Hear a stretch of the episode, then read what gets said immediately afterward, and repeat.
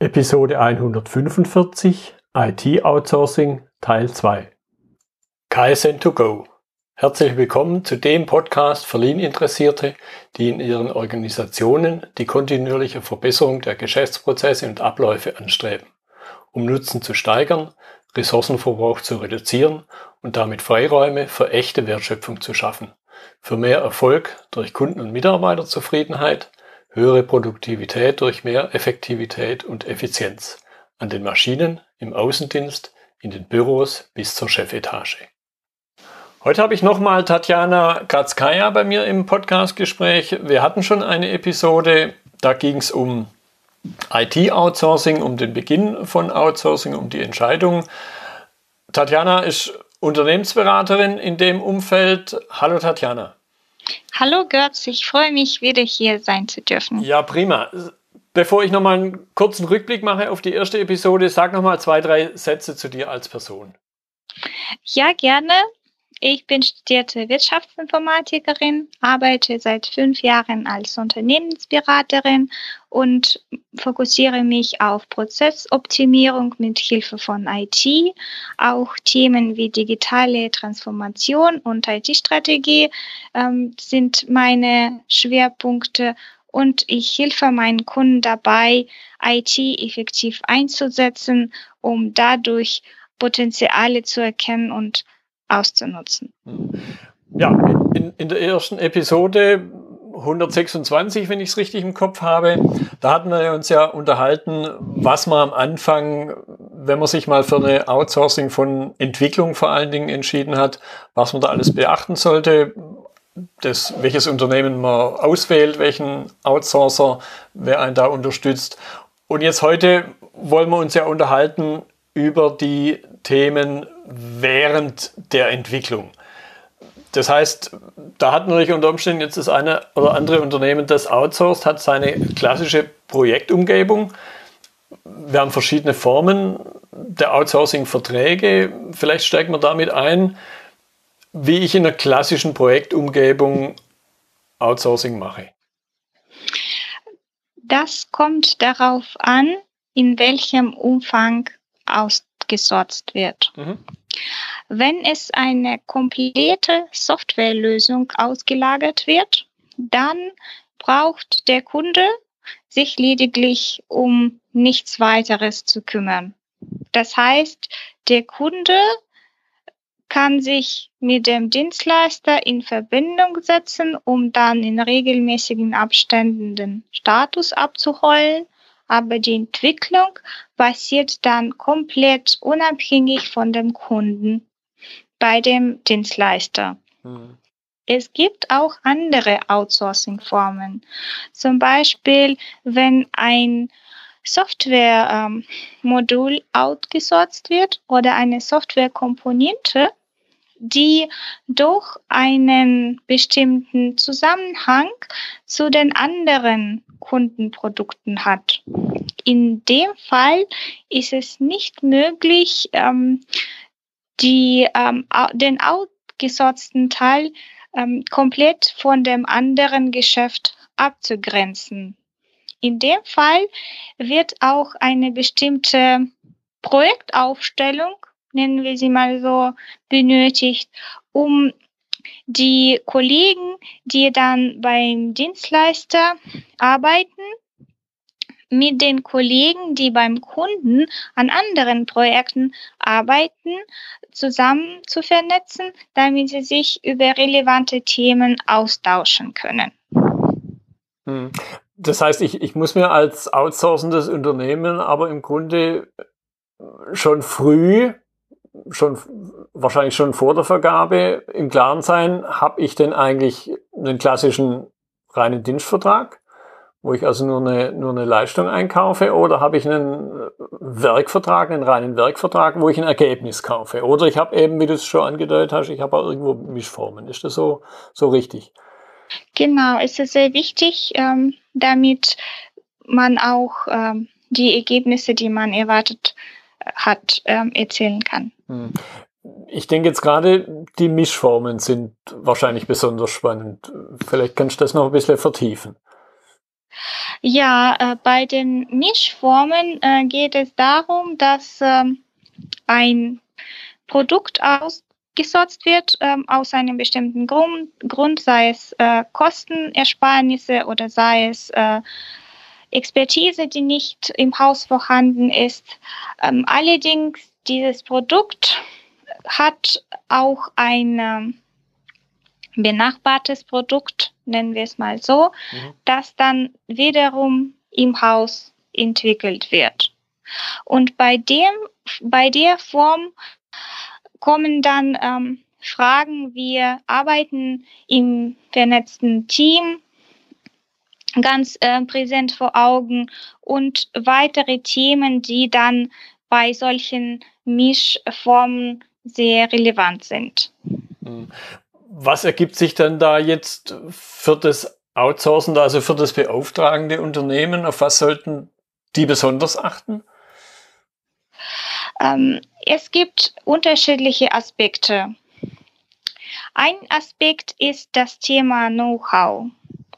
Bei äh, diesem eng vernetzten Arbeiten besteht natürlich ganz viel Synergie auf eine Seite, mhm. weil die Expertise von dem Dienstleister die Expertise von dem Kunden trifft. Auf ähm, andere Seite besteht auch die Gefahr, dass das Know-how nicht mehr im Haus behalten werden kann, sondern der Dienstleister das Know-how sozusagen übernimmt und auch ähm, dadurch eine Konkurrenz, mhm. eine Konkurrenz darstellen wird zu dem Kunden. Jetzt hatte ich das vorhin zum Einstieg äh, klassische Projektumgebung genannt. Jetzt haben wir ja so ein Thema, was im Grunde schon seit ein paar Jahren in aller Munde ist, nämlich das Thema agile Projektumgebungen, agiles Projektmanagement. Was würdest du sagen? Gibt es da Unterschiede für beide Seiten? Und wiederum, wenn ja, auf was sollte man dann achten? Aus meiner Sicht äh, beim Thema Outsourcing ist das Thema agile Entwicklung ein ganz kritisches Thema. Das ähm, resultiert daraus, dass ähm, agiles Vorgehen an sich als Voraussetzung selbstorganisierende Teams hat. Das mhm. heißt, im, beim agilen Vorgehen muss das Team erstens eine ganz hohe Motivation haben an der Qualität des Ergebnisses, um ähm, dann, damit etwas ähm, Kreatives im, im Laufe eines Sprints entstehen kann. Ähm, zweitens muss das Team auch Verständnis davon haben, was genau jetzt erwartet wird. Und drittens muss das agile Team auch Unterstützung von dem Scrum Master haben, damit das Team sich komplett auf die Umsetzung fokussieren kann und ähm, nicht äh, mit den organisatorischen Fragen beschäftigt ist. Und ähm, ein weiterer Moment ist bei dem agilen Vorgehen ähm, ist das Team ja ist das Team beschäftigt sich das Team damit, in jedem äh, Sprint ein Inkrement zu liefern. Das heißt, es wird ein abgeschlossenes Produkt geliefert, mhm. aber das ist eben kein fertiges Produkt, weil der Sinn von Scrum, von, vom agilen Vorgehen ist, dass das Produkt sich eben im Laufe der Entwicklung noch ändern kann. Mhm. Und wenn wir beim Thema Outsourcing sind, dann ähm, widerspricht ein widerspricht so klassisches Outsourcing ein bisschen dem Paradigm von Scrum. Das heißt, wenn ich als Kunde bereits weiß, was ich am Ende haben möchte und meine komplette Anforderungen in bestimmten Dokumenten runtergeschrieben habe, dann bleibt ähm, für das agile Entwicklungsteam nicht viel Raum übrig, um ihre Kreativität mhm. einzusetzen. Mhm. Kann man das so zusammenfassen, wenn ich eher ein einen Vertrag, einen Werksvertrag habe, dann werde ich eher eine klassische Umgebung haben. Wenn ich eher einen Dienstvertrag habe und eine enge Verzahnung, dass ich dann eher auf agile Konzepte setze? Ja, das ist eine ganz gute Zusammenfassung, weil äh, ich dann je nachdem, was für Produkte ich outsource, auch unterschiedliche Arbeitsmodelle nehmen kann. Und wenn wir jetzt bei diesem Dienstvertrag ähm, sind, dieser Dienstvertrag ist ähm, ein ganz guter Fall, ähm, ein Fall, der sich ganz gut für die agile Entwicklung ähm, eignet, weil äh, nämlich in dem Fall ist es tatsächlich möglich, dass das Team dann in diesen regelmäßigen, das Entwicklungsteam in den regelmäßigen Sprints das Produkt Schritt für Schritt entwickelt und äh, die Anforderungen, die vom Kunden im Laufe der Entwicklung kommen, ähm, eingearbeitet werden. Mhm. Wenn wir da jetzt nochmal einen Bogen auf die erste Episode schlagen, kann man dann auch so weit gehen zu sagen, wenn ich agil arbeiten möchte, werde ich eher Nearshore oder On-Site Outsourcing machen? Das ähm, wäre in Theorie eine Frage, die ich mit Ja beantworten würde. Ähm, aus meiner Berufspraxis sage ich aber, das wird nicht immer ähm, Nearshore oder Onshore ähm, ausgesorgt. Es gibt ähm, immer wieder Projekte, die ähm, nach Offshore aus outgesourced werden und ähm, für mich bedeutet das, dass auch in der Situation Offshore eine Alternative wäre, unter der Voraussetzung, dass es einen Teammitglied oder einen Ansprechpartner seitens äh, des Dienstleisters gibt, der entweder im Inland oder im Nearshore sich befindet und auch Fragen des Kunden beantworten kann und als sozusagen einen ein zwischen ein Ansprechpartner zwischen dem Kunden mhm. und äh, dem Team im Offshore mhm. gilt. So, so, eine Art Schnittstellenfunktion. genau. Okay, okay, spannend. Das heißt, auch wenn wir uns jetzt gerade schon über die Durchführungsphase unterhalten, glaube ich, ist aber wichtig, da fast nochmal einen Schritt auf die vorangegangene Episode zurückzugehen. Das heißt, ich muss mir im Grunde schon auch bei der Beauftragung darüber im Klaren sein, was ich denn machen möchte im Sinne von Organisationsform und wahrscheinlich doch auch danach dann meinen Dienstleister auswählen. Ja, ist es auch wichtig ähm, für den Kunden zu verstehen, inwiefern die, das Wissen über die Lösung sich noch verändern wird im Laufe der Zeit. Zum Beispiel, wenn der Kunde ähm, sich eine ganz no innovative Softwarelösung ausgedacht hat und er hat eine erste Marktanalyse durchgeführt, äh, erste ähm, Einschätzungen und so weiter. Das heißt, ein erster Entwurf ist entstanden und ist bereit, äh, um übergeben zu werden in die Umsetzung. Bei so einem Projekt ist es schon ziemlich wahrscheinlich, dass im Laufe der Zeit sich weitere Anforderungen e-, ergeben, dass die Lösung angepasst werden muss, einfach weil die äh, erste Einschätzung eventuell nicht vollständig war oder einfach neue Informationen ähm, dazu gekommen sind und so weiter.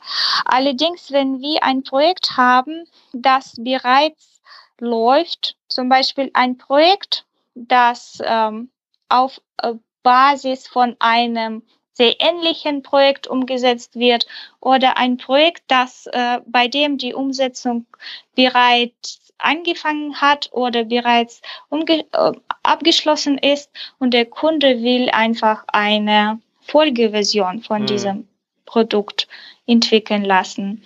Ähm, bei dem Projekt ähm, ist es schon wahrscheinlicher, dass äh, die Anforderungen ganz am Anfang des Outsourcing schon sehr präzise und vollständig definiert werden können und äh, nicht mehr großartig angepasst werden müssen.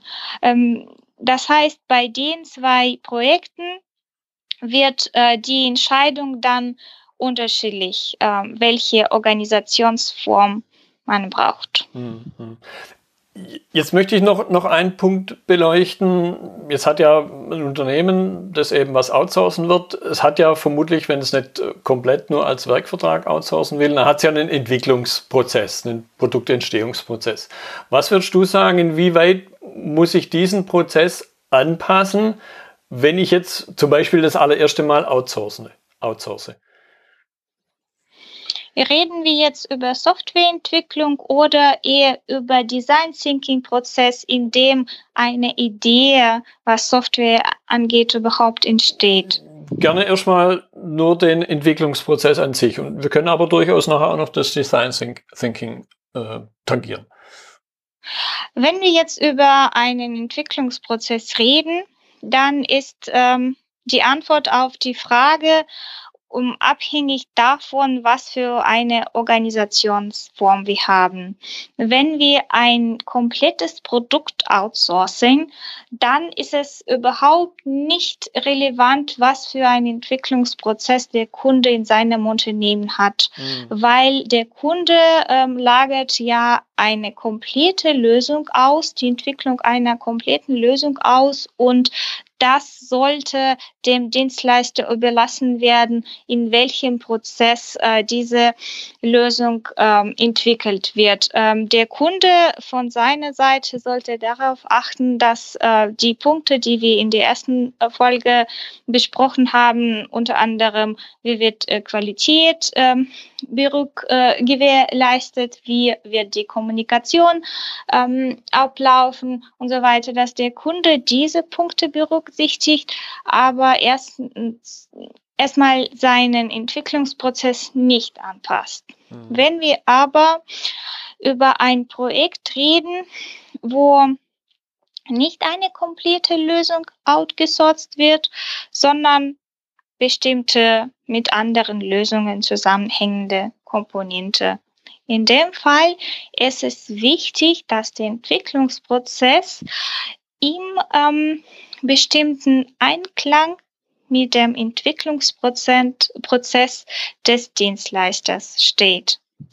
Das heißt, der Entwicklungsprozess vom Kunden muss nicht unbedingt angepasst werden. Eventuell muss der Entwicklungsprozess vom Dienstleister angepasst werden. Aber mhm. das ist auf jeden Fall wichtig, dass es Schnittstellen zwischen diesen Prozessen gibt, dass sie auch allen Beteiligten klar sind und dass jeder Beteiligte weiß, wie wird die Art und Weise, äh, wie man jetzt entwickelt, sich durch ähm, das Outsourcing ändern.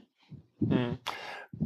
Jetzt haben wir über einen Punkt noch gar nicht gesprochen. Ich glaube aber, dass der grundsätzlich wichtig ist, egal ob ich outsource oder nicht und wahrscheinlich sogar dann eben bei outgesourcten Punkten noch wichtiger ist, nämlich der Nutzer. Es gibt ja diesen, diesen, diesen schönen Spruch, es wäre alles halb so schlimm, wenn es den Benutzer nicht gäbe, mhm. der also nachher eine, eine Software dann einsetzen will. Ich könnte mir vorstellen, habe auch so die ein oder andere Erfahrung da schon gemacht, dass ich da natürlich bei outges outgesourcten IT-Entwicklungen nochmal eine Herausforderung habe. Was ist da so deine Erfahrung? Meine Erfahrung ist, dass äh, das Thema, ähm, wie die Lösung bei den Nutzern ankommt, ist eine große Herausforderung, aber das ist eine Herausforderung für den Kunden, nicht für den Dienstleister. Mhm. Vor allem, weil der Dienstleister oft kein ausreichendes Wissen über den Nutzer hat. Mhm. Das heißt, wenn nur die technische Lösung ausgesorgt wird, manchmal weiß der Dienstleister überhaupt nicht, für welchen Nutzer diese Lösung jetzt entwickelt wird. Also mhm. manchmal kann der Dienstleister sich äh, ausdenken, wenn wir jetzt über ähm, ein Produkt ähm, reden, das klar und verständlich ist. Zum Beispiel, dass es eine Webseite für bestimmte Produkte, mhm. Verk verkauft bestimmte Produkte. Mhm. Aber wenn es um eine hochkomplexe technische Software geht, da kann der Dienstleister eventuell ähm, nicht vorstellen, was die Zielgruppe ist, was der Nutzer erwartet. Das heißt, der Dienstleister kann ohne diesen Fachwissen nicht die Empfehlungen geben, um die Funktionalität und das Design von der Lösung zu verbessern. Und das wiederum bedeutet, dass äh, die Lösung wird in der Form umgesetzt, in der der Kunde es ausgedacht hat, spezifiziert hat. Und wenn bei bei diesem Design oder bei dieser Spezifikation es Lücken gab oder eine Lösungen, die jetzt vom, vom Nutzern nicht so gut, ähm, bei den Nutzern nicht so gut ankommen, dann werden solche Fehler, nennen wir sie mal so, auch bei der Umsetzung nicht korrigiert, weil sie ähm, vom Dienstleister nicht als solche mhm. Fehler wahrgenommen mhm. werden. Mhm. Ja, ein bisschen flapsig ausgedrückt äh, kann man ja fast sagen, dann sind die Probleme schon fast vorprogrammiert. Das heißt, ich muss hier als ja. outsourcendes Unternehmen mir viele Gedanken machen, Gedanken, die ich möglicherweise bei einem Inhouse-Projekt so nicht habe, zumindest nicht in der Prägnanz, oder? Das ist richtig. Der Kunde kann allerdings diese Schwäche auch zu seinen Nutzern umwandeln, indem dass der Kunde den Dienstleister so auswählt, dass der Dienstleister auch Fachwissen zu diesem bestimmten ähm, zu dieser bestimmten Nutzergruppe hat. Hm, hm. Das heißt, die Dinge greifen da eben dann doch recht stark ineinander und ich muss mir da früh schon Gedanken machen, schon bei der Auswahl, vor der Auswahl des Dienstleisters.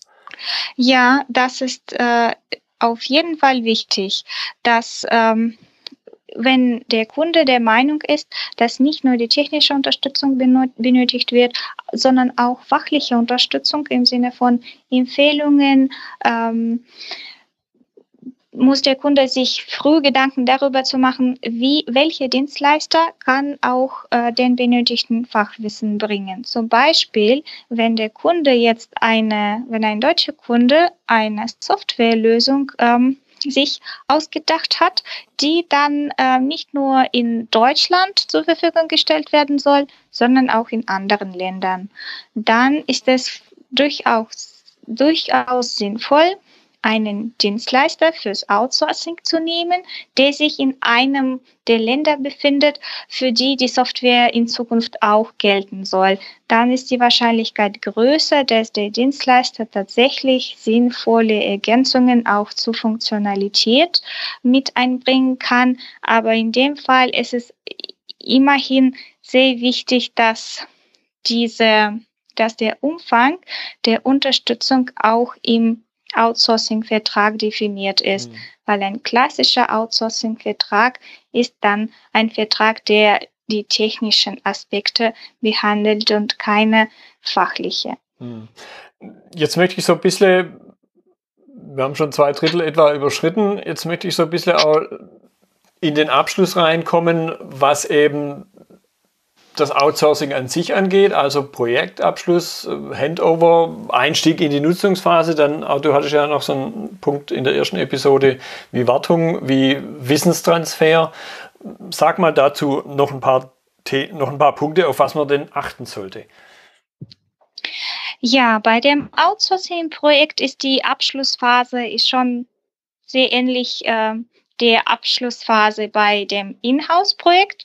Hier gibt es auch, äh, aber auch ähm, Unterschiede.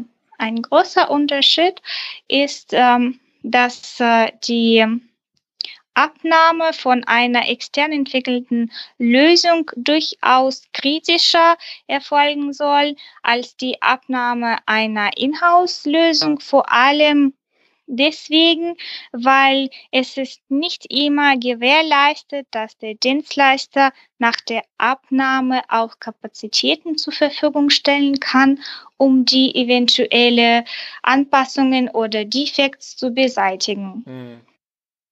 Deswegen kommt das Thema Qualitätsprüfung bei der Abnahme ähm, auf ähm, die erste Stelle. Dann ein weiterer Punkt ist, wie du schon selber genannt hast, die Wartung.